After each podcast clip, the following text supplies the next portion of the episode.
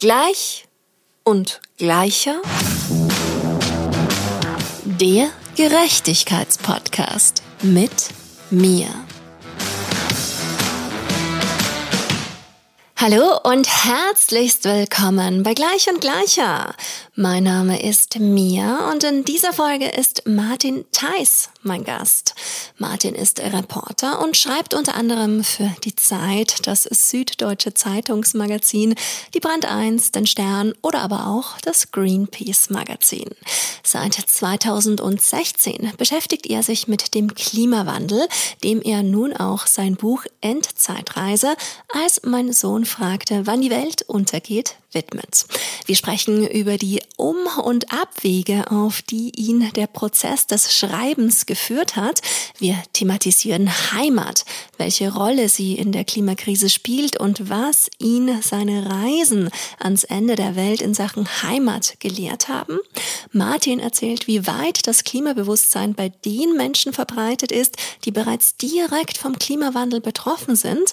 Und wir machen uns darüber Gedanken, wie wir mit unseren Kindern Kindern über die Klimakrise sprechen können, was natürlich auch ein zentrales Thema seines Buches ist. Hallo und herzlich willkommen, lieber Martin. Schön, dass du da bist. Dankeschön, schön, dass ich da sein darf. Ich bin geehrt, weil du bist extra angereist. Du bist kein Berliner und das finde ich schon einmal äußerst ja, schön, dass du trotzdem den Weg angetreten bist, um nach Berlin zu kommen, um hier jetzt mit mir wirklich auch face-to-face -face zu sprechen. Du hast ein ganz großartiges Buch geschrieben. Ich bin, das kann ich schon mal sagen, Fan davon. Also großes Shoutout an die Endzeitreise, an alle. Endzeitreisenden da draußen, die diese Reise auch antreten wollen, kann ich nur sehr empfehlen. Und du hast mir gerade vorhin schon so schön von deinem Buch erzählt, weil das ist das war mir auch so, habe ich auch so wahrgenommen, diese Collage, so dieses collagenartige Schreiben, wo so ganz viele verschiedene Ebenen, weil du bist ja auch auf der einen Seite Reporter, auf der anderen Seite bist du Vater und das alles mit dem großen Überbegriff Klimawandel malt ein irrsinnig schönes und auch sehr, sehr feines Bild für mich über die aktuelle Situation. Jetzt habe ich schon so viel erzählt. Magst du vielleicht auch noch ein bisschen was ähm, erzählen zur Endzeitreise? Wie es dazu gekommen ist, dass du dich quasi im literarischen Sinn auf diese begeben hast.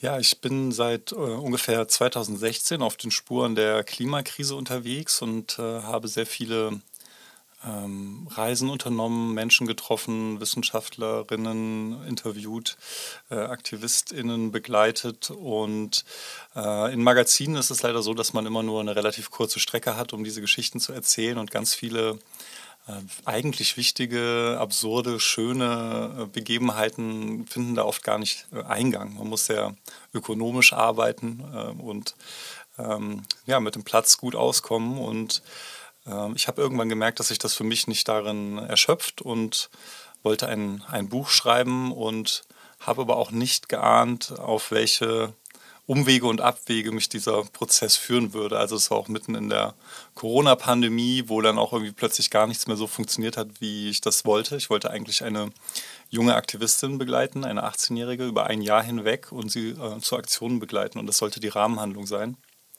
Und jetzt ist es anders gekommen. Ich habe äh, in dieser Corona-Zeit verstärkt, wo der eigene Nahbereich, die eigene Familie, vielleicht auch äh, die eigene Geschichte für so manchen ähm, äh, wichtiger wurde, man mehr Zeit hatte, so das eigene zu reflektieren in seinen vier Wänden äh, habe ich äh, angefangen, mehr darüber nachzudenken, wie ich eigentlich lebe, wo ich herkomme und so ist ein ganz großer Teil des Buches äh, ein Reisebericht in meine Heimatstadt geworden, Baunatal bei Kassel, die entstanden ist wegen eines VW-Werks, das dort nach dem Krieg sich angesiedelt hat und musste viel Wohnraum für die Arbeiterfamilien geschaffen werden. Und ich bin aufgewachsen in dieser Welt des deutschen Mittelstands nach dem Wirtschaftswunder, in der immer Wohlstand herrschte und alles im Übermaß da war.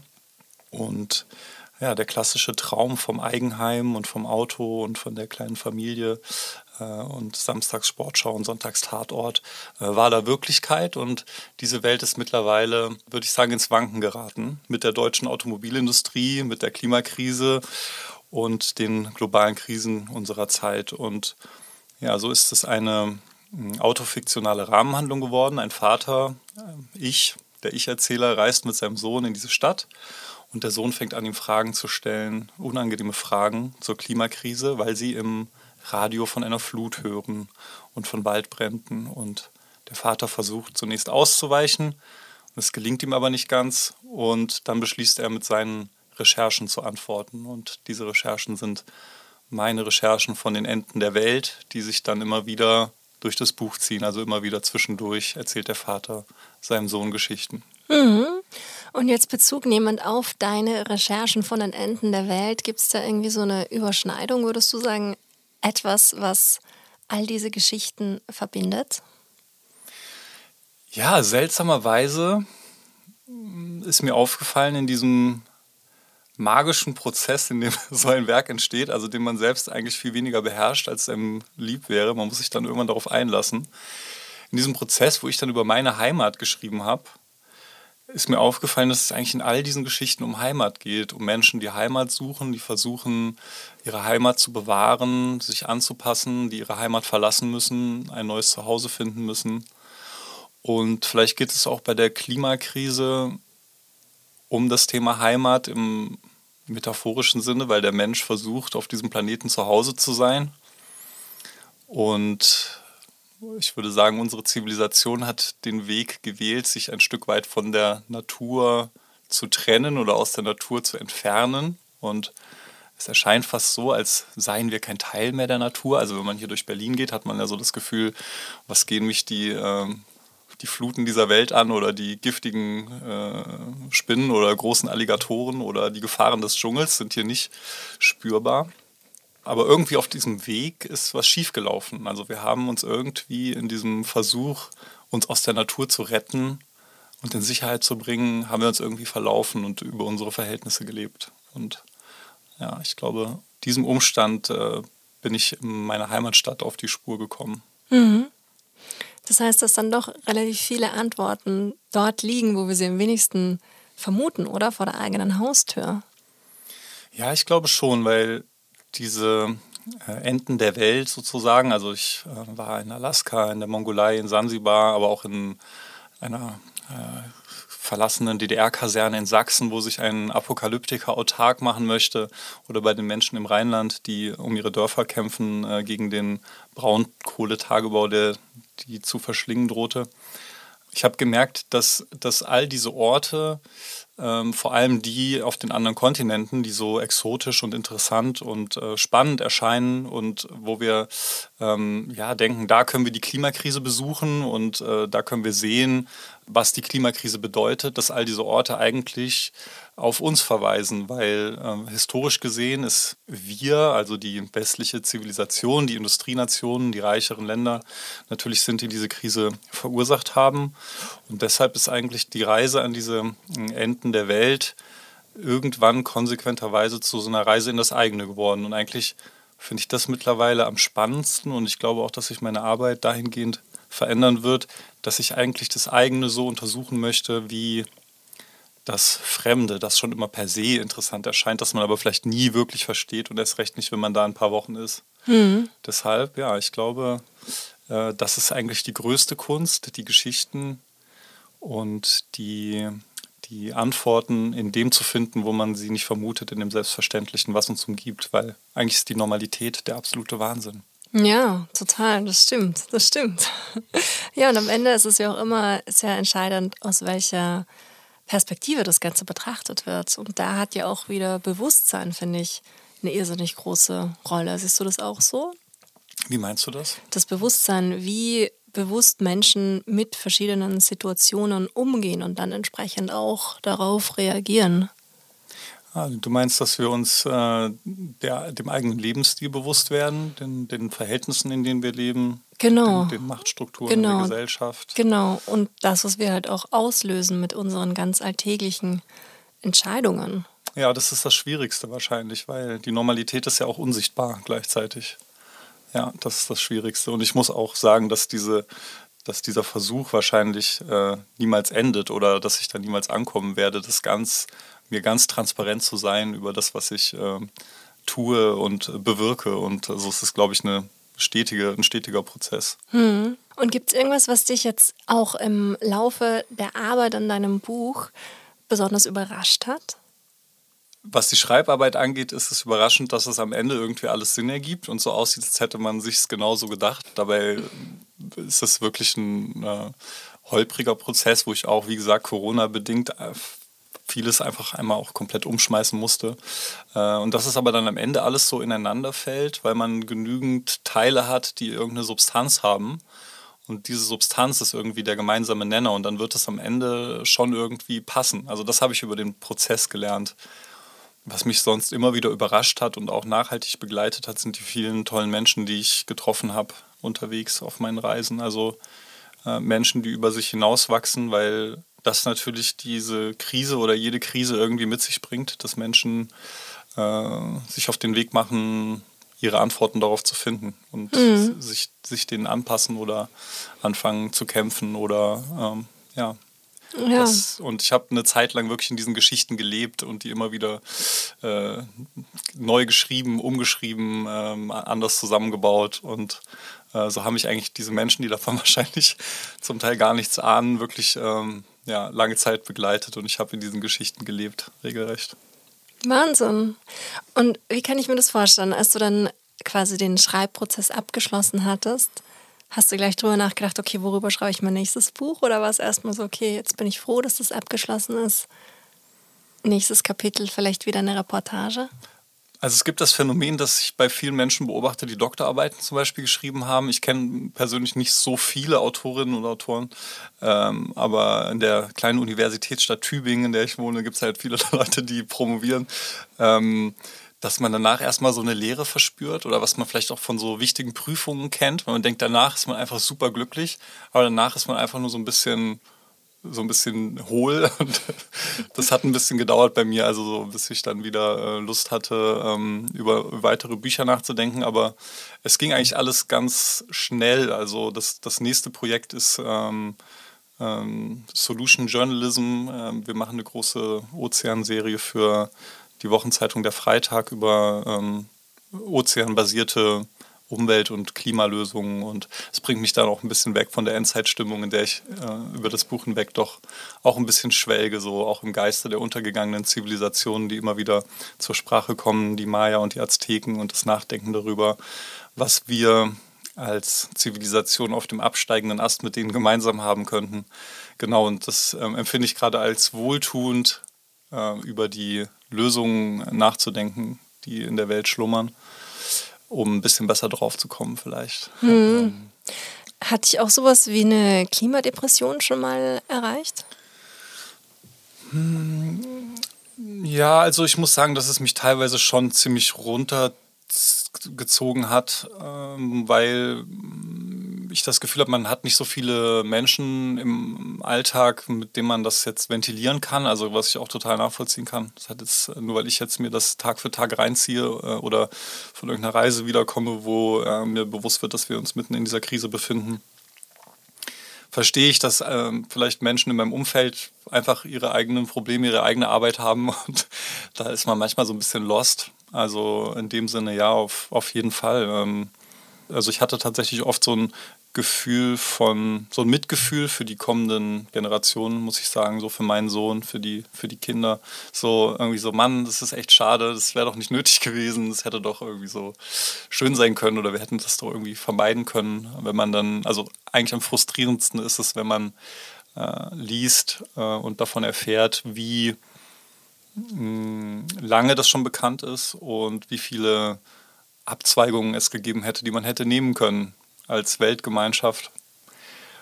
Ja, und dass das nicht getan wurde und dass es auch aktiv torpediert wurde von der Fossilindustrie und den Propagandaapparaten, äh, das muss ich sagen, empfinde ich als sehr frustrierend. Hm. Ja, durchaus. Ja, auch ein Grund, glaube ich, warum ich so mit deinem Buch äh, relate, ist, dass ich auch mal so eine Art, ich kann jetzt nicht mehr sagen, ob es ein Traum oder ein Tagtraum war, aber ich kann mich ziemlich genau an eine Situation, die ich mir vorgestellt habe, erinnern, wo ich auch eine Unterhaltung mit meinem Sohn in der Zukunft geführt habe, wo er mich gefragt hat, Mama, warum hast du nichts getan? Das war doch absehbar in Bezug auf die Klimakrise. Und da habe ich dann irgendwie in dem Moment gedacht, okay, alles klar, wenn es jemals zu diesem Gespräch kommen sollte, möchte ich gerne in der Lage sein zu sagen, das, was ich in meinem Rahmen tun konnte, habe ich getan. So, mit gutem Gewissen zu sagen, so, ich habe wirklich alles versucht. Egal, was für Hebel das waren, die ich versucht habe zu betätigen, ich habe es versucht. Auch wenn die noch so klein sind. Und hast du das Gefühl, du kennst diese Hebel? Ja, also ich kenne viele Hebel auf jeden Fall. Ich denke jetzt halt so an dieses klassische, was kannst du in der Familie machen, mhm. indem du eben gewisse Produkte nicht konsumierst, indem du gewisse Sachen, Haushaltsdinge einfach umstellst und da halt auch ganz früh beginnst, auch für ein Bewusstsein deiner Kinder zu sorgen, dass einfach gar nicht erst die Frage aufkommt, warum kaufst du das oder das nicht, weil es klar ist, dass das nicht gekauft wird, weil das aus den und den Umständen heraus entstanden ist und die und die Konsequenz für unsere Umwelt bedeutet. Gleich wie es halt auch überhaupt keine Frage ist, dass wir uns vegan ernähren. Und was das für ein Ausmaß und eine Auswirkung fürs Klima hat, das weiß der Sechsjährige schon und kann das argumentieren und ist da stolz drauf das ist schon mal sowas, wo ich mir denke, okay, das kann ich sozusagen als Mutter richtig machen und was kann ich als, als Journalistin, als Moderatorin machen. Ich kann nicht aufhören, mir Formate zu überlegen, die auf nicht allzu anstrengende Art und Weise, weil ja dann sehr schnell auch die Menschen irgendwie zumachen und uns nicht mehr hören wollen, ganz viele Leute dazu zu motivieren, auch diese kleinen Schritte zu mhm. gehen. Plus, was ich halt auch noch parallel versuche, oder glaube verstanden zu haben, dass es ja auch durchaus ein riesengroßes systematisches Problem ist, wie du ja auch schon erwähnt hast. Und ja, darüber nachzudenken, wie sich vielleicht auch ein System verändern lassen könnte von unten heraus. Ja, das ist leider die, das wesentliche Problem, ne, das System. Also ich glaube auch, dass es das wahrscheinlich letztlich wichtig ist, ein irgendwie richtiges Leben zu führen, aber es bleibt da eben das große Falsche, indem man äh, leider doch dann so wenig ausrichten kann. Äh, und da befinde ich mich durchaus im Zwiespalt. Also ich bin zum Beispiel nicht vegan. Ähm, ich äh, fliege auf jeden Fall mehr, als äh, ich vielleicht sollte fürs Klimagewissen. Also am besten natürlich gar nicht fliegen und beruflich bedingt. Also habe ich so meine ein, zwei Flüge im Jahr so in den letzten Jahren gehabt gleichzeitig, ja, also habe ich dann auch so meine Mechanismen, das vielleicht zu rationalisieren und denke mir, ja, aber ich erzähle doch diese Klimageschichten und so. Und es ist ein Prozess. Also ich denke mal, dass das für mich auch sich verändern wird. Ähm, das merke ich jetzt so ein bisschen nach dem Abschluss dieses Projekts, dass ich vielleicht mich eher auf die äh, lokale, lokalen Geschichten zur Klimakrise besinnen werde. Ähm, aber genau, es ist natürlich immer dieser Zwiespalt, das ist auch der letzte Trick des Kapitalismus ist, uns zu vermitteln, dass wir durch unsere Verbraucherentscheidungen äh, jetzt und durch unsere Eigenverantwortung die Welt retten sollen. Und da bin ich so ein bisschen vorsichtig, inwieweit ich das zum Beispiel meinem Sohn ähm, aufbürden möchte. Also wie weit ich jetzt, äh, ne, wie weit möchte ich jetzt gehen, wenn er einfach äh, in seiner Schule ähm, jetzt äh, zum Mittagessen Würstchen kriegt. Ähm, ich habe da schon mal mit ihm drüber gesprochen, aber ich hab, bin dann irgendwann dazu übergegangen, ihm diese Entscheidung zu überlassen zum Beispiel und ihn nicht zu stressen damit. Es ist eine schwierige Frage, die man, glaube ich, jeden Tag äh, aushandeln muss mit sich selbst. Und was den Systemwechsel angeht, ja, das ist die eigentlich drängende Frage. Und da ist es so ein bisschen frustrierend, dass in den Jahrzehnten, in denen die Klimakrise bekannt ist und die Folgen bekannt sind, es eigentlich noch keine nennenswerten Fortschritte gegeben hat. Ich hatte mal, ähm, ich habe mal den ZDF-Meteorologen Östen Terli begleitet für eine Geschichte über ihn und seine Art der Klimakommunikation und, und er hat den äh, schockierend klaren Satz gesagt, es gibt keinen Klimaschutz, weil das Klima fangen wir erst dann an zu schützen, äh, wenn der CO2-Gehalt in der Atmosphäre sinkt. Und der ist einfach noch nicht gesunken, seit wir angefangen haben, fossile Brennstoffe zu nutzen.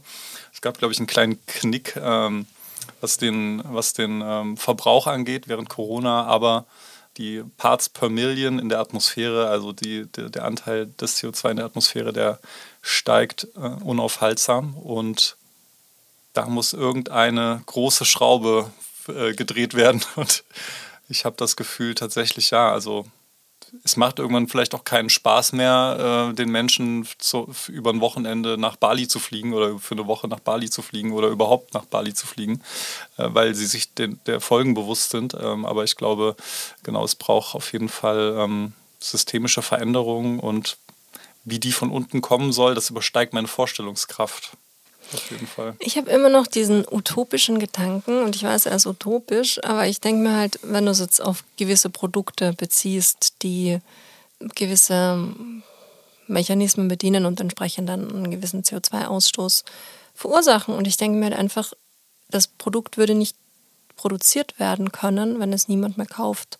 Und ich glaube, diese, das generelle Bewusstsein, dass ich nicht das kaufe, was da ist, sondern dass ich dafür bezahle, dass noch eins unter denselben Bedingungen mit denselben Konsequenzen produziert wird. Ich glaube, das ist schon, da, da denke ich mir, okay, das wäre es, theoretisch, es wäre möglich. Also es wäre deutlich mehr möglich zu ändern, aber mir ist auch bewusst, dass dieses System ja auch nur deswegen so funktioniert, weil ja das System gar nicht will, dass den Menschen gewisse Dinge bewusst werden und dass es halt auch einfach saubequem ist, irgendwas bei Amazon zu bestellen und über nichts ja. nachzudenken und das System weiter am Laufen zu halten. Und natürlich ist dieser private Konsum oder jetzt ha, im Sommer immer wieder ein Thema mit dem Wasser. Klar, es ist ein Tropfen auf dem heißen Stein, ob ich jetzt lang oder kurz dusche, wenn man sich anschaut, wie viel Wasser irgendwelche Industrien verbrauchen. So die sollten dafür zur Konsequenz gezogen werden. Ja, ich habe da auch so ein paar ähm, utopische Ideen, wie das vielleicht sich alles zum Positiven ändern könnte, auch im Sinne von einem systemischen Wechsel. Und versuche halt da wiederum dann, und auch wenn es wieder nur kleine Mitgliedsbeiträge sind, entsprechend mhm. Vereine und Organisationen zu unterstützen, die Lobbyarbeit machen, um genau da an die EntscheidungsträgerInnen sowas heranzutreiben und für, ja, für mhm. meiner Meinung nach wichtige, den Wandel vorantreibende Dinge, Lobbyarbeit zu betreiben. Und ich glaube auch, was du gesagt hast mit dem, es gibt keinen Klimaschutz. Wir müssen auch irgendwann beginnen zu begreifen, dass es hier nicht das Klima ist, das geschützt wird, sondern die Menschheit. Es geht darum, diesen Planeten als einen lebenswerten Ort für uns alle zu erhalten, so dass diese Erde uns überleben wird und dass unsere Zivilisation nicht für die Ewigkeit bestimmt ist. Ich glaube, das sollten allen klar sein. Ja, es geht nur darum, wie lange wir sie noch schaffen, über die, über die Runden zu retten. genau. auf jeden genau. Fall. Ja, ich hatte eine Begegnung ähm, mit einem äh, Klimaforscher von der NASA in Manhattan, Dr. Gavin Schmidt, der dort ein äh, Klimaforschungsinstitut äh, leitet. Und ich habe ihn gefragt, was ihm persönlich am meisten Sorgen bereitet. Und er hat gesagt, äh, hättest du mich vor zwei Jahren gefragt, hätte ich gesagt, der steigende Meeresspiegel und äh, die äh, Waldbrände und äh, ne, die ganzen Naturkatastrophen. Und äh, er hat aber gesagt, heute macht ihm am meisten Angst, wie die Gesellschaft auf Krisen reagiert. Also dass wir, dass wir anfangen, ähm, uns gegenseitig zu zerfleischen, wenn die Versorgungslage knapp wird. Und dass es eben eigentlich so ist, wenn irgendwo etwas passiert an einem Ort, dann springen äh, ringsum die Systeme an. Also wenn in einer Stadt eine, eine, eine Flutkatastrophe akut wird, dann kommt Hilfe aus anderen Städten, dann wird ähm, Wasser äh, geschickt, Trinkwasser, saub, äh, sauberes Trinkwasser, Medikamente, ähm, Helfer werden geschickt, die Leute evakuieren. Und das Problem ist, wenn das an mehreren Orten gleichzeitig passiert oder verschiedene Krisen an mehreren Orten gleichzeitig auftauchen, dass dann diese Systeme nicht mehr funktionieren und jeder mit sich selbst beschäftigt ist. Und äh, er meinte, dass die Klimakrise eben genau diese Dynamik leider hat, dass viele Dinge an vielen Orten immer öfter, immer heftiger passieren. Und ja, die Frage ist, was ist, was, was ist die Konsequenz? Ich bin zum Beispiel äh, als eine meiner ersten Reisen, die ich für das Buch dann gemacht habe, bin ich nach Venedig gefahren äh, mit dem Zug und habe ein Camp der Klimabewegung, die für mich noch neu war. Ich hatte bis dahin wenig Berührungspunkte mit denen ähm, besucht und habe mich eben gefragt, ob ich mich jetzt anschließen muss aus so einer Notwehrlogik heraus. Und äh, bin dann so im Laufe des Camps, äh, das natürlich aus weitgehend jüngeren, wesentlich jüngeren Leuten auch bestand und äh, man manchmal auch so den Enthusiasmus und die Verirrung eines 20-Jährigen dort auch äh, natürlich sehen konnte, äh, so wie ich auch mit 20 äh, natürlich noch nicht ganz am Ende meiner Reflexionsfähigkeit irgendwie angekommen war. Und ich habe mich dann dazu entschieden, dass vielleicht meine Rolle tatsächlich ist, äh, darüber zu erzählen, darüber zu schreiben, Aufmerksamkeit zu generieren und ähm, dass ich da vielleicht mehr ausrichten kann in, in meiner Lebensphase, als wenn ich jetzt meinen Körper einsetze, um etwas zu blockieren. In dem Fall waren es die Kreuzfahrtschiffe.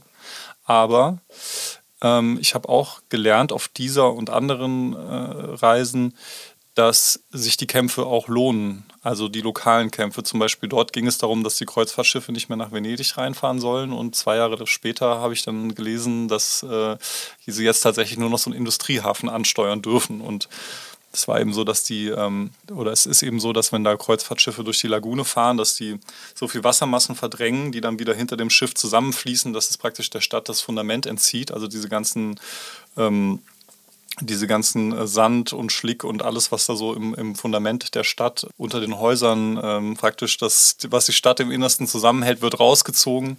Und äh, natürlich ist auch die Luftverschmutzung ganz massiv.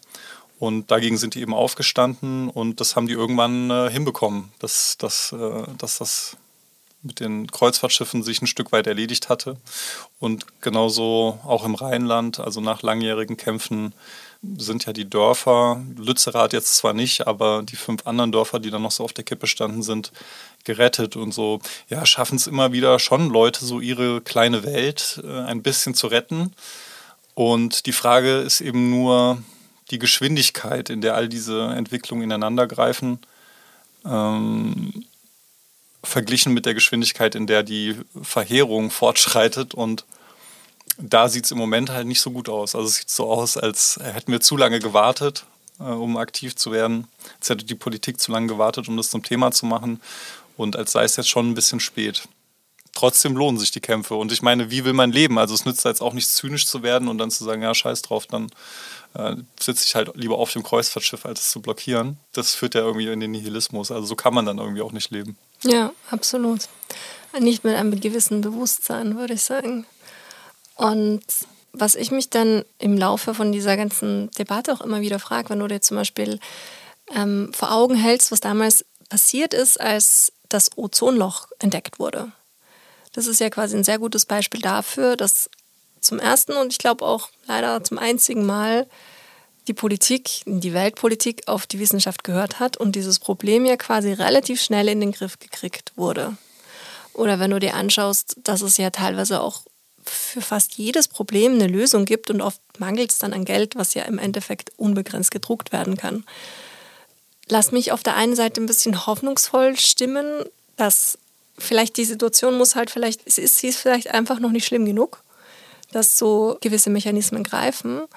Aber ich denke mir halt auf der anderen Seite, entweder es lässt sich mit kleinen individuellen Einzelhandlungen ein bisschen was bewegen oder es muss halt einfach was passieren, was in irgendeiner Form dann so massiv schlimm ist, dass, dass sich die Frage nicht mehr stellt. Der Weg führt wahrscheinlich letztlich über Ungehorsam, organisierten Ungehorsam. Also ich meine, Greta Thunberg ist ja ein gutes Beispiel. Also man würde sagen, was soll ein 17-jähriges, 16-jähriges, ich weiß nicht, wie alt sie damals war, 15-, 16-jähriges Mädchen schon verändern können. Und die Fridays for Future Bewegung ist jetzt gerade ein bisschen abgeebbt, aber dass sie überhaupt äh, so äh, groß geworden ist und so viel bewegt hat äh, und das Thema so auf die, auf die äh, Agenda gesetzt hat, das ist letztlich ähm, einer trotzigen Einzelleistung zu verdanken oder hat zumindest damit begonnen. Also eigentlich ist es, ist es eine ermutigende Geschichte. Ja, und deswegen denke ich mir halt immer wieder so, und das haben wir ja bis heute noch nicht, so einfach flächendeckend coole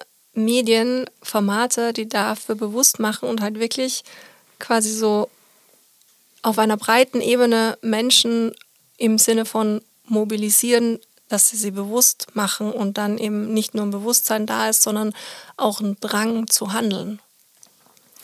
Ja, es, es wäre schön. Also ich glaube, wir befinden uns leider gerade hm, auf dem Weg in, in die andere Richtung. Also es, es gibt einerseits ein wachsendes ökologisches Bewusstsein und ein wachsendes Bewusstsein für Klima, aber was auch rasant wächst, ist der Trotz äh, dagegen und die Haltung, das als Angriff zu verstehen.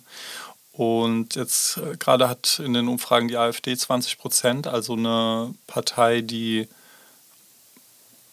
eigentlich die, also die basalen wissenschaftlichen Erkenntnisse zum Klimawandel, den ich als das größte Thema unserer Zeit sehe, ähm, eigentlich leugnet und damit Erfolg hat. Und es ist deshalb schwer für mich, diese Art von Optimismus zu schöpfen, muss ich sagen. Also was mir so ein bisschen Hoffnung gibt, ist, wenn ich mit Klimawissenschaftlern, Klimawissenschaftlerinnen rede, die selber noch Hoffnung haben, weil ich mir denke, okay, die sind viel schlauer als du. In dem Bereich, in dem sie, in dem sie machen, wissen sie viel mehr als du.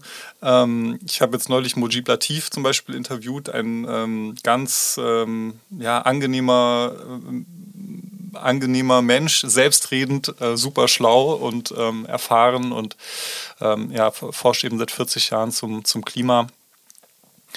Und ähm, er hat gesagt, äh, er denkt, es ist noch nicht zu spät, und seine historische Analogie war eben, waren technologische Entwicklungen, also wie schnell es ging von der Dampfmaschine zum Automobil, vom äh, äh, Telefon, das man in die Wand stecken muss, äh, zum Handy, zum Smartphone. Also immer dann, wenn, wenn äh, Entwicklungen, äh, technologische Entwicklungen reif waren, dass es dann auch so ähm, Kipppunkte gibt. Also nicht nur im Klimasystem gibt es Kipppunkte, sondern auch in, der, in den Technologien, äh, die ähm, dann eben ja schnell, also Technologien schneller voranschreiten lassen, als wir das absehen können. Ja, also das, das gibt mir dann Hoffnung, wenn so jemand noch nicht aufgegeben hat, muss ich sagen. Aber ich fürchte mich vor dem Tag, an dem diese Stimmen leiser werden oder die Leute sagen, hm, ja, es ist jetzt eigentlich schon zu spät oder ähm, der Kollaps wird nicht mehr aufzuhalten sein oder sowas. Also ich stelle mir das dann manchmal so vor, wie das, äh, wie das dann so ist, wenn wir so weitermachen wie bisher äh, und dann irgend, ob irgendwann der Punkt kommt, wo so, eine gewisse, so ein gewisser Konsens darüber herrscht, dass es einfach ganz, ganz schlimm wird. Jetzt ist ja der Konsens, es wird ganz, ganz schlimm, wenn wir nicht sofort alles anders machen. Und das ist eigentlich schon ein beunruhigender Konsens. Und äh, ich fürchte mich so ein bisschen vor dem Tag, wo sich das so verschiebt und so diese hoffnungsvollen Stimmen leiser werden. Aber ich denke mir, solange Klimawissenschaftlerinnen noch nicht aufgegeben haben, habe ich eigentlich auch kein Recht aufzugeben, weil, weil die wissen es besser als ich und ich sehe sowieso die Welt immer so ein bisschen zu apokalyptisch vielleicht. Hm. Und hast du das Gefühl, dass am anderen Ende der Erde auch dieser Konsens, der von dir eben beschriebene, herrscht? Also gerade auch wenn du so an deine Reportagen denkst in Alaska oder in der Mongolei, wie hast du das Gefühl, ist da so die Stimmung einfach beim gemeinen Volk auch, bei den Menschen, die du begleitet hast? Ja, ja also ähm, ich wohne ja in Tübingen in so einer grünen Bubble, die dominiert ist von jungen Menschen, die studieren und ähm, da gibt es sehr viele Bioläden und ähm, ähm, umstrittenen Bürgermeister, der aber trotzdem ähm, radikal CO2-Emissionen einspart und sich auf den Weg gemacht hat, das Paris-Abkommen äh, einzuhalten oder den Teil seiner Stadt dazu beizutragen. Und wenn ich dann manchmal schon so in die nächste Stadt gehe, in dem Fall Reutlingen, aber es reicht doch meine Heimatstadt oder die Stadt Kassel, die dort die nächstgrößere Stadt ist, dann merke ich, ähm, okay, äh, die Menschen sind eigentlich ganz anders drauf. Ähm, wenn man dann auch noch das Land verlässt oder den Kontinent, dann ist erstmal schon äh, Klimawandel überhaupt gar kein Thema. Viele haben davon noch nie gehört. Also jetzt so die Nomaden in der Mongolei, ähm, bei denen ich war, die alten Menschen in Alaska, in diesem Dorf, das untergeht, weil der Permafrost schmilzt, die zur indigenen Bevölkerung zählen. Da ist den Jüngeren Klimawandel so ein Begriff aus der Schule. Die Älteren haben davon auch noch nie so richtig gehört, ähm, obwohl sie, obwohl sie ähm, weltweit als Beispiel dienen für die ersten Klimaflüchtlinge, weil sie eben ihr, ihr Dorf verlassen müssen und ähm, äh, umgesiedelt werden müssen haben da die Älteren teilweise noch nie vom Klimawandel gehört. Und äh, man muss natürlich auch sagen, dass das nicht zu den dringendsten Problemen der Menschen gehört. Also wenn jetzt ähm, man sich fragen muss, wo man am nächsten Tag was zu essen herbekommt oder ähm, das, das, wie man sich jetzt Feuerholz beschafft äh, oder dass die, die, die Großmutter krank ist und die, man keine Medikamente beschaffen kann, dann, dann sind so Klimafragen schon irgendwie ein ziemlicher Luxus. Also da ist das Bewusstsein irgendwie nicht so weit verbreitet. Und man muss aber natürlich auch sagen, dass die historische Schuld liegt ja bei uns. Also selbst China, was immer wieder angeführt wird, hat eigentlich historisch gesehen, wenn man jetzt ähm, so gewisse Emissionsrechte gleich verteilen wollen würde, hätte China schon noch ein bisschen Luft nach oben, so äh, dürften noch ein bisschen was verbrennen. Also wir haben eigentlich gar kein äh, Recht, das jetzt von irgendwem einzufordern, aber es geht leider nur, wenn wir alle mitmachen und ähm, das ist, glaube ich, die ja, große historisch einmalige Herausforderung. Und im Gegensatz zu diesem Ozonloch-Phänomen, ähm, was tatsächlich ein sehr gutes Beispiel ist für internationale Zusammenarbeit, gibt es, glaube ich, auch diametral entgegenstehende Interessen. Also zum Beispiel äh, Russland ist, glaube ich, dem Gedanken an eine eisfreie Arktis nicht abgeneigt, um dann eben neue Handelsrouten äh, zu erschließen. Und ich glaube, es wird sehr, sehr schwer, sich da global zu einigen. Hm. Hm, okay, so habe ich das noch gar nicht betrachtet. Ja, es ist verzwickt, die Lage. Aber erzähl doch mal, wie ist denn dieses Thema Klimawandel zu deinem Thema geworden überhaupt? Jetzt hast du seit 2016, oder? Da den Fokus drauf? Genau, das, äh, ich bin mehr oder weniger zufällig reingeraten. Eine, ein Fotograf rief mich an und sagte, du, ähm, ich wollte mit einer Autorin nach Alaska, die ist schwanger geworden. Es ist ein Wunder. Sie dachte, sie könnte gar nicht schwanger werden und sie will nun auf gar keinen Fall irgendwie in ein Flugzeug steigen und äh, ans Ende der Welt fliegen und äh, möchte lieber ähm, das regelmäßig zum Arzt gehen und so. Ähm, und äh, hat mich gefragt, ob ich mitkommen kann. Und bis dahin hat mein Verdrängungsapparat relativ gut funktioniert. Das war 2016 und dann fand ich mich in Alaska wieder in dem äh, besagten Dorf, äh, Nutok äh, heißt das, wo der Permafrostboden schmilzt und oder taut, sagt man korrekterweise.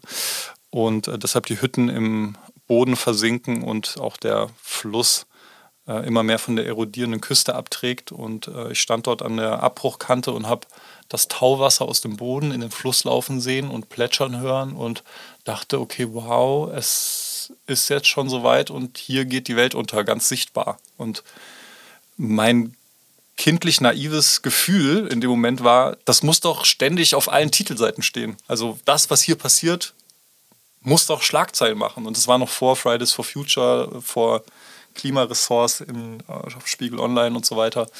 Ähm, und der Klimawandel mag vielleicht Thema gewesen sein, aber auf keinen Fall so groß wie jetzt und relativ weit aus meinem Bewusstsein eigentlich ähm, verdrängt. Und diese Verdrängung ist dann so umgeschlagen in eine rastlose Suche nach Antworten. Äh, und ja, äh, Antworten auf die Frage, wie schlimm steht es auf uns, äh, um uns, sind wir noch zu retten und was müssen wir tun, um das Ruder rumzureißen. Und äh, so hat es angefangen. Und seitdem hat es sich auch nicht mehr so richtig losgelassen, oder? Seitdem hat es mich nicht mehr so richtig losgelassen. Nee, ich habe jetzt äh, nach Abschluss des Buches äh, manchmal so Sehnsucht, einfach so eine Liebesgeschichte zu schreiben oder sowas.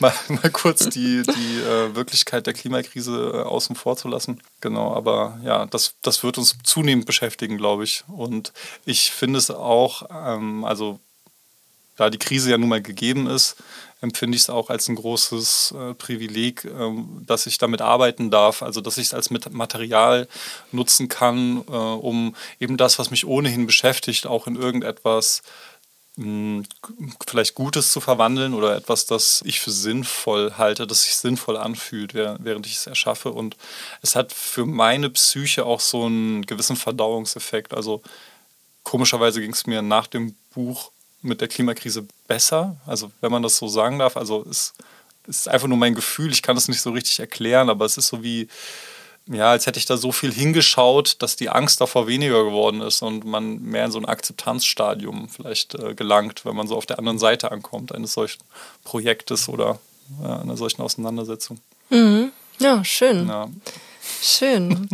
Und was ja auch eine wichtige Rolle in deinem Buch spielt oder ein wichtiger Erzählstrang ist, das ist dieser Dialog zwischen dem Vater und dem Sohn.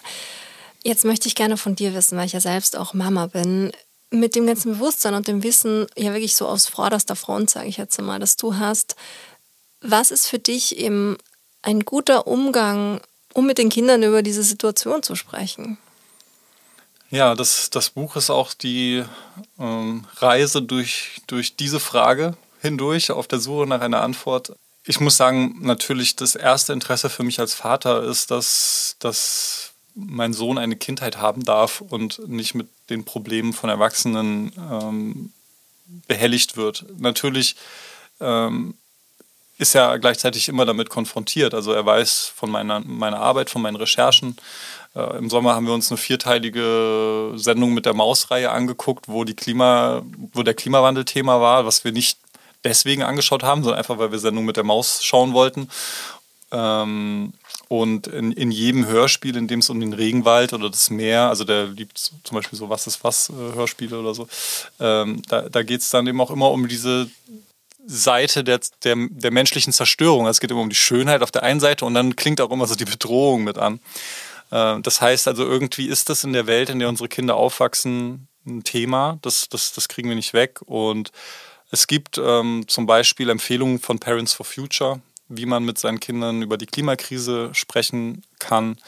Äh, da sind ein paar Punkte aufgezählt, also zum Beispiel, dass man äh, nicht sagen soll, eure Generation wird das mal hinkriegen, äh, dass man nicht reden soll, ohne zu handeln. Also man soll ein gutes Beispiel sein. Dann kommen wir vielleicht dann doch wieder zu dem Punkt, was, was äh, für einen Sinn das hat, sein eigenes Leben ein Stück weit anzupassen.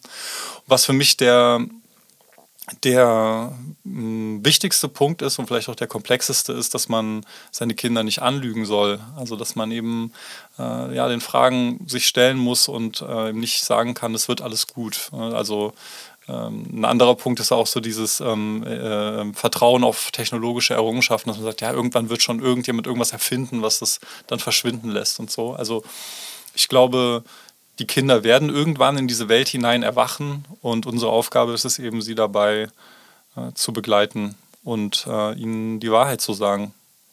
Hm. Vielleicht nicht die ganze zu, zu jedem gegebenen Zeitpunkt, sondern eben ja insoweit es dem Alter angemessen ist. Also das ist, glaube ich, die Herausforderung. Ich glaube das auch, weil ich glaube halt auch, dass wir als Eltern eine irrsinnig große Verantwortung dahingehend haben, weil in dem Stadion oder in den verschiedenen Stadien, in denen sich die Kinder befinden, sind ja auch irrsinnig Einflussnahme bereit sozusagen. Und ich finde halt, dass mit diesem Tiere essen und Tiere, tierische Produkte konsumieren ein super Beispiel, weil ich glaube, also ich habe jetzt auch nicht begonnen, irgendwelche schrecklichen Schlachthausbilder zu zeigen, aber ich habe halt einfach nicht gelogen, wenn es darum geht, was in einem Milcheis drin ist und für wen das eigentlich bestimmt ist. Oder was in Gummibärchen drin ist. Da sage ich dann auch schon, oh, das sind jetzt die Rinderaugen und die Zehen. Das essen wir nicht. das ist gar keine Frage. Mhm. Ist, irgendwann sagst du dreimal, alles klar, das können die anderen essen, das essen wir mhm. nicht. Und ich glaube halt, manchmal tut es vielleicht weh oder ist vielleicht ein bisschen hart, aber nie so, dass du natürlich sagst, so hier, Massenmord. Ich glaube schon, dass das, dass das wichtig ist und ich glaube, dass dann wiederum, das ist meine Hoffnung, ich habe ja auch jetzt ein zwei und ein sechsjähriges Kind, dementsprechend weiß ich nicht, was aus was für Erwachsenen daraus dann entstehen werden, aber ich habe schon so die Hoffnung, dass die so gewisse Werte dass ich denen gewisse Werte mitgeben kann, weil ich glaube schon die Nachricht, es wird nicht gut, wenn wir alle so weitermachen wie bisher. Aber wenn wir uns alle ein bisschen anstrengen und richtige Schritte in die richtige Richtung gehen, dann können wir das auf jeden Fall noch zusammen schaffen. Das sage ich so lange, bis klar ist, dass es nicht mehr geht. Es ist, glaube ich, äh, wissenschaftlich äh, fundiert, das zu sagen. Also vielleicht haben wir dann in dem Sinne ein bisschen mehr Glück als unsere Kinder womöglich mal haben werden mit ihren Kindern. Äh, ich hoffe natürlich, dass wir das Ruder noch rumreißen, aber ja, genau, das, ähm, das ist die gute Nachricht. Also die gute Nachricht ist eigentlich, dass wir den Klimawandel verursacht haben, zumindest den, den, den äh, überwältigenden Teil davon. Und das bedeutet im Umkehrschluss, dass es auch in unserer Hand liegt, das wieder rückgängig zu machen. Also die, die Mittel und Wege sind bekannt, die Technologien existieren. Und jetzt ist die Frage, wie viel Bereitschaft zur Investitionen besteht. Und äh, da hatte zum Beispiel auch äh, Mojib Latif, der, der Klimaforscher, äh, angeführt, die 100 Milliarden, die für die Bundeswehr freigemacht worden sind. Waren es 100 Milliarden? Ich verliere bei den Zahlen ja, schon immer die, die Relation. Und er meint, er sagt nicht, dass das falsch ist, aber das zeigt ja, äh, dass das Geld da ist, wenn man will. Und wenn man sich anschaut, wie viel in die Entwicklung erneuerbarer und den Ausbau erneuerbare Energien investiert wurde, wurde im, im Vergleich zu anderen äh, Dingen und Subventionen in fossile Industrien, ähm, ja, muss man sagen, es, es mangelt am politischen Willen hauptsächlich. Genau, also es ist alles dann ja doch wieder möglich, wenn du es ganz positiv durch die klimafreundliche Brille betrachten möchtest. Ja, noch, noch ist alles möglich. Es übersteigt, muss ich ganz ehrlich sagen, meine Vorstellungskraft, wie wir das aber schaffen sollten jetzt. Äh, also ich glaube, der durchschnittliche Deutsche verbraucht ungefähr 11, 12 äh, Tonnen oder emittiert 11, 12 Tonnen CO2 im Jahr. Und ich glaube, um irgendwie die, Klimaziele einzuhalten, müsste das irgendwie auch in absehbarer Zeit auf zwei Tonnen runter zum Beispiel. Und bei den Amerikanern sind es, glaube ich, 20 Tonnen pro, pro Person. Und äh, wohingegen jetzt jemand im, im, im Sudan oder so eine, bei einer Tonne ungefähr ist. Äh, also immer im Durchschnitt gesehen. Und das ähm, übersteigt meine Vorstellungskraft, wie diese Transformation gelingen soll, ohne dass die Gesellschaft, äh, die schon 2015 sich wegen äh, Geflüchteter, die über die Grenzen kommen, äh, gespalten hat und zerfleischt hat oder jetzt wegen, der, wegen dieser äh, Heizungsgeschichte, wo mal eine Partei versucht, das umzusetzen, was in ihrem äh, Parteiprogramm steht oder Wahlprogramm steht und dass schon, man schon so das Gefühl hat, das rüttelt an den Grundfesten unserer Zivilisation und äh, mir dann vorzustellen, wie groß eigentlich die Schritte wären, die wir unternehmen müssten als Gesellschaft, um das zu erreichen, diese, diese Ziele zu erreichen. Also dafür ähm, bin ich irgendwie mental nicht ausgerüstet, um mir, um mir das vorzustellen. Ähm, in, in Tübingen ist es so, ich hatte es schon erwähnt, äh, dass die die Klimaneutralität bis 2030 anstreben in meiner Heimat, also Wahlheimat sozusagen. Und ähm, das ist eine der wohlhabendsten Städte in einem der wohlhabendsten Länder dieser Erde, kann man so sagen. Und selbst da merkt man schon, wie schwierig das ist. Ne? Also man merkt auch, es ist möglich, es kann viel getan werden, aber sehr viele Menschen müssen auf ihre Privilegien verzichten und merken auf einmal, was es bedeutet, Klimaschutz zu betreiben. Also dafür zu sein kostet nichts, für Gerechtigkeit zu sein kostet nichts. Aber wenn man dann anfängt, ähm, das, das umzusetzen, dann muss man eben seine Gewohnheiten umstellen und da gehen dann schon die Ersten auf die Barrikaden. Mhm. Ja, das stimmt. Die Komfortzone, die berühmte. Aber jetzt hast du gerade ein sehr wichtiges Wort gesagt. Gerechtigkeit. ja. ja, wir haben schon so viel gequatscht, Martin. Und ich bin noch gar nicht dazu gekommen, dich die alles entscheidende Frage zu stellen. Was bedeutet denn eigentlich Gerechtigkeit für dich? Also, ich bin jetzt gerade noch bei diesem Tübingen-Beispiel. Ähm, da gibt es zum Beispiel die Situation, dass das Autofahren jetzt immer schwer, schwerer gemacht wird. Und äh, eben äh, äh, den, den Fahrradfahrenden wird es äh, immer leichter gemacht. Für die wird immer mehr gebaut, Brücken werden gebaut, Autospuren werden weggenommen, Fahrradspuren dazu. Äh, und obwohl es das vergleichsweise kleinste Thema ist, was die Emissionen angeht, also es ist eigentlich das. Ähm, das macht den kleinsten Anteil an den Emissionen aus. Äh, das, das meiste ist Wärme, das sind ungefähr 40 Prozent. Dann kommt noch Strom dazu. Ähm, mit, mit weit über 30 Prozent und der, der Rest äh, entfällt auf äh, Verkehr. Aber der Verkehr ist das, worüber die Leute sich am meisten streiten. Und äh, dann ist es eben so, dass Parkgebühren erhöht werden für Autofahrer und äh, ähm, Spuren weggenommen werden für äh, Autofahrer, die dann äh, bei den Fahrradwegen dazukommen. Und dann finden das viele Leute ungerecht zum Beispiel. Und dann sagt aber die Stadt, Moment, das scheint manchmal nur ungerecht, weil eigentlich müssen jetzt nur die Leute das bezahlen oder dafür Verantwortung tragen, was sie auch verursachen.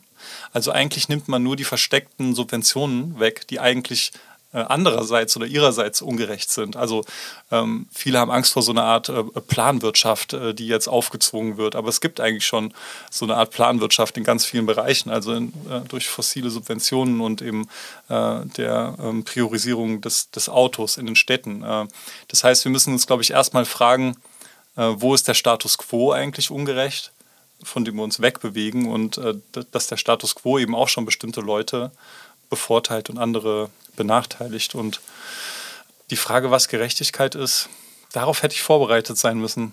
Was ist Gerechtigkeit? Also ähm, Gerechtigkeit ist wahrscheinlich, wenn, wenn alle Menschen äh, die, die, die gleiche Möglichkeit haben, die gleiche Chance auf ein friedliches, unversehrtes Leben, in dem, es, in dem sie genug haben von dem, was es zum Leben braucht. Mhm. Ja, und davon sind wir leider weit entfernt, global gesehen. Mhm. Und was würdest du sagen, hast du einen ausgeprägten Gerechtigkeitssinn? Geht dir das nahe? Stört dich das? Ähm, ich würde sagen, ja. Also ich erinnere mich so an meine Kindheit zurück, dass mich das wahnsinnig wütend gemacht hat, wenn Menschen äh, ungerecht behandelt worden sind äh, oder wenn, wenn ich ungerecht behandelt wurde und äh, dass ich irgendwie äh, mit, Mitgefühl hatte, wenn andere ungerecht behandelt worden sind. Ich glaube, dass so im Erwachsenenleben, wenn man in die Welt hineinwächst und die Zusammenhänge komplexer werden, dass man ein Stück weit lernt, dieses Gefühl zu unterdrücken äh, oder zu, dass man so ein bisschen abstumpft.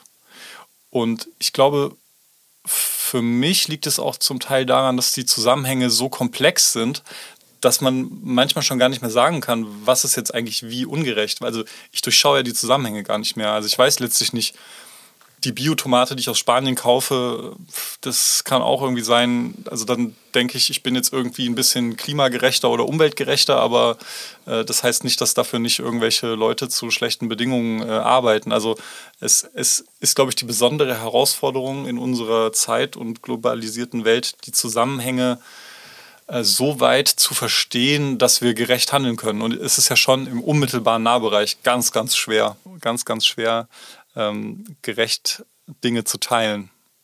Das ist ein sehr, sehr, sehr entscheidender Punkt und ich muss sagen, den höre ich jetzt auch zum ersten Mal. Es wird mir zum ersten Mal bewusst, dass diese Fähigkeit, die Zusammenhänge zu beurteilen, erstmal gegeben sein muss. Das ist, finde ich, voll essentiell gerade für mich. Und das Beispiel mit der Tomate ist perfekt. Und ich glaube, bei jedem anderen Produkt und bei jeder anderen Kaufentscheidung ist es auch so. Es ist auf der einen Seite so einfach zu sagen, macht er nur bewusst und denkt das, aber das überhaupt richtig beurteilen zu können. Weil wie oft habe ich mir schon gedacht, ey, ich verstehe es nicht. Ich kann keine Bio-Sachen aus Deutschland kaufen, weil die kommen dann eben, wie gesagt, aus Spanien oder Italien. Ich habe mittlerweile, also gerade mit dem Thema habe ich mich halt so ultra mega intensiv auseinandergesetzt, dass ich jetzt für mich ein System gefunden habe, wo ich sage, damit fühle ich mich wohl. Ich bin Genossenschaftlerin von einer biozyklisch veganen Anbaugemeinschaft, wo ich einmal in der Woche meine Kiste hole. Das restliche Gemüse hole ich am Markt, wo ich auch am Feld war und mir angeschaut habe, von wohin wird es wie, unter welchen Bedingungen angebaut. Das ist alles äh, regional und saisonal. Aber wenn ich ins Restaurant gehe, was mache ich dann? Sitze ich vor einem leeren Teller? Die Frage wäre jetzt auch, und die Antwort darauf kenne ich nicht ganz genau. Ähm, ist das ein skalierbares Modell? Könnten alle Menschen in Deutschland, alle Menschen auf der Welt sich auf diese Weise versorgen? Äh, sind wir nicht auch angewiesen auf industrielle Landwirtschaft? Wie weit können wir die zurückfahren, dass alle noch äh, genug haben? Ähm, ich war jetzt neulich bei einem Bauern im Harz, das, die äh, sind Rinderzüchter. Die haben so eine äh, eigentlich äh, ausgestorbene, abgeschaffte Nutztierart, also äh, Rinderart, äh, das Harzer rote Höhenvieh, dort wieder eingeführt. Es gab nur noch ganz wenige Exemplare davon und äh, die haben es dort wieder heimisch gemacht. Und das war ganz interessant, weil das war ein, ähm, ich glaube, naja, mindestens biozertifiziert, aber das war so ungefähr, also wirklich so das, das, das, das Tierparadies äh, im, im Rahmen des für ein Nutztier Möglichen.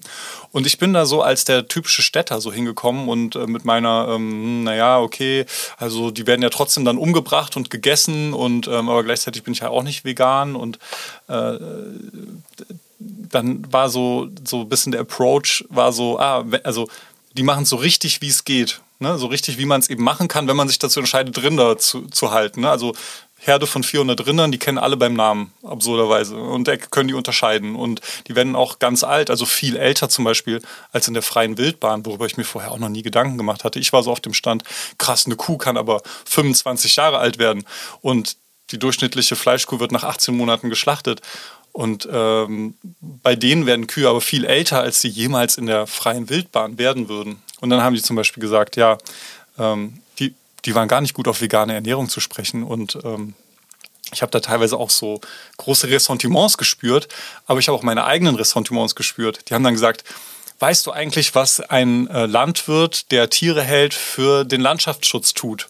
Die überleben zum, groß, zum großen Teil durch EU-Fördergeldern, die sie für Landschaftspflege bekommen, womit sie wiederum die Biodiversität steigern, weil ohne äh, die Tiere ähm, aus dem Gras ein ähm, ja, von Büschen und, und Bäumchen überwucherte, überwucherte Fläche werden würde, wo dann manche Arten wiederum verschwinden würden. Und da, da sind wir wieder an dem Punkt, wo ich gemerkt habe, ah, Mist, ich bin doch hier so der aufgeklärte Klimareporter, aber ähm, die haben plötzlich auch die konventionellen äh, Bauernbetriebe in Schutz genommen und haben das Gefühl, obwohl sie sich eigentlich moralisch erhöhen könnten, haben die plötzlich ganz viele Punkte gehabt, die mir nicht bewusst waren, wo ähm, in deren, ähm, aus deren Blickwinkel den Bauern in Deutschland Unrecht getan wird. Äh, oder ja, wo man auch sagen muss, okay, ähm, wir kritisieren in Deutschland die Bauern und machen immer die, die Vorschriften, verschärfen die Vorschriften. Das führt dazu, dass mehr billiges Zeug von außerhalb, wo es viel laschere Vorschriften gibt, äh, importiert wird zum Beispiel. Also ja, ich habe immer noch diese Momente, wo ich so ein bisschen gehandelt werde, äh, was so mein eigenes Verständnis äh, angeht. Und ähm, ja, es, war, es ist dann doch immer nicht so einfach, muss ich sagen. Aber ich glaube, alleine dieses Bewusstsein darüber zu haben, dass das eigene Verständnis eben nicht vollkommen ist und immer wieder zu hinterfragen und immer wieder neugierig zu bleiben, ich glaube, das ist so entscheidend. Für mich auf jeden Fall. Stairway to Equality. Deine Steps zu mehr Gleichberechtigung. Und bringt mich auch gleichzeitig zu meiner nächsten Frage, weil diese kleinen Schritte, die wir alle als einzelne Individuen tun können, das ist auch eine Kategorie, die ich in diesem Podcast gerne ähm, den Empfehlungen widmen möchte. Und so möchte ich nun auch dich fragen, gibt es irgendwas, wo du sagst, so, das ist etwas, wo ich denke, dass jede und jede Einzelne da draußen etwas tun kann, um für mehr Gerechtigkeit in dieser Welt zu sorgen? Ja, ich habe mir ein bisschen schon Gedanken darüber gemacht und eigentlich waren wir jetzt bei meiner Antwort schon angekommen, weil ähm, also ich kann niemandem so richtig sagen, äh, tu das oder tu das. Ich habe für mich gelernt, dass ähm, ich mich ein Stück weit lernen muss, zurückzunehmen und erstmal nachzudenken. Also wenn es äh, zum Beispiel irgendwelche ähm, Differenzen gibt in der Verteilung von irgendeinem Gut im, im, unmittelbaren nah Nahbereich, wo es noch relativ einfach ist, es bedeutet ja Gerechtigkeit oft, dass äh, ich weniger habe. Also dass, dass ich vielleicht ähm, äh, etwas abgeben muss oder auf etwas verzichten muss. Und äh, da entsteht so ein Gefühl, das einen erstmal aufbegehren lässt. Und ich habe oft die Erfahrung gemacht, dass ich mit diesem Gefühl falsch lag und äh, mit ein bisschen Abstand die Perspektive wechseln konnte. Deswegen ist meine, mein persönlicher Ansatz für mehr äh, Gerechtigkeit wäre, das erstmal zurücknehmen, nicht sofort äh, emotional darauf zu reagieren und nochmal drüber nachdenken, ob vielleicht ähm, der Vorschlag oder die Forderung äh, ihre Berechtigung hat. Und das bringt mich zum für mich großen Verdienst der Klimabewegung wo es ja sehr viele trotzige Reaktionen äh, gibt und Menschen, die Angst haben, dass ihnen was weggenommen werden soll. Und da muss ich sagen, dass ich bei aller, ähm, auch da wieder vielleicht kindlichen Naivität, mit der so manche, so mancher Jugendlicher da noch äh, rangeht, äh, dass darin für mich die große Qualität liegt, dass ähm, ich davon auch sehr viel gelernt habe was so das Nachdenken über die eigenen Verhältnisse, in denen wir leben, angeht. Und ähm, wenn man sich mal rausnimmt und zurücknimmt, äh, man doch einsieht, dass äh, es äh, ja, Gerechtigkeit oft bedeutet, dass äh, man sich selbst ein Stück zurücknehmen muss. Das ist eigentlich fast eine spirituelle Übung. Hm. Ja, und dann auch wieder darin was Positives sehen und eine angenehme Herausforderung. Auch wenn es vielleicht in irgendeiner Form ein Verzicht bedeutet, aber generell Veränderung ist manchmal unbequemer. Aber ich glaube, wenn du dann auch immer siehst, wohin das führen kann, dann motiviert dich das vielleicht. Der Verzicht aufs Auto hat angenehme Nebeneffekte für eine Stadt. Ich denke mir halt, wenn, ja, wenn alle aufs Auto verzichten würden, dann braucht halt auch niemand mehr eins. Dann ist das Problem gelöst. Dann haben wir auch, werden wir einen individuellen Nahverkehr schaffen, wo keiner mehr irgendwie an ein Auto denkt. Oder, oder, zumindest kein Auto besitzen muss. Also vielleicht äh, ja, kann man Autos. Keins, was, was, CO2 ausstoßt oder irgendwie sonst irgendwelche anderen Emissionen verursacht an anderer Stelle. So. Aber wir werden da hinkommen. Ich bin ganz fest davon überzeugt. Und ich danke dir aus ganzem Herzen für dieses Gespräch. Herzlichen Dank, Mia. Danke. Vielen herzlichen Dank fürs Zuhören. Das war Gleich und Gleicher. Der Gerechtigkeitspodcast mit mir. Damit ihr auch in Zukunft keine Folge mehr verpasst, abonniert den Podcast und folgt mir auf Instagram.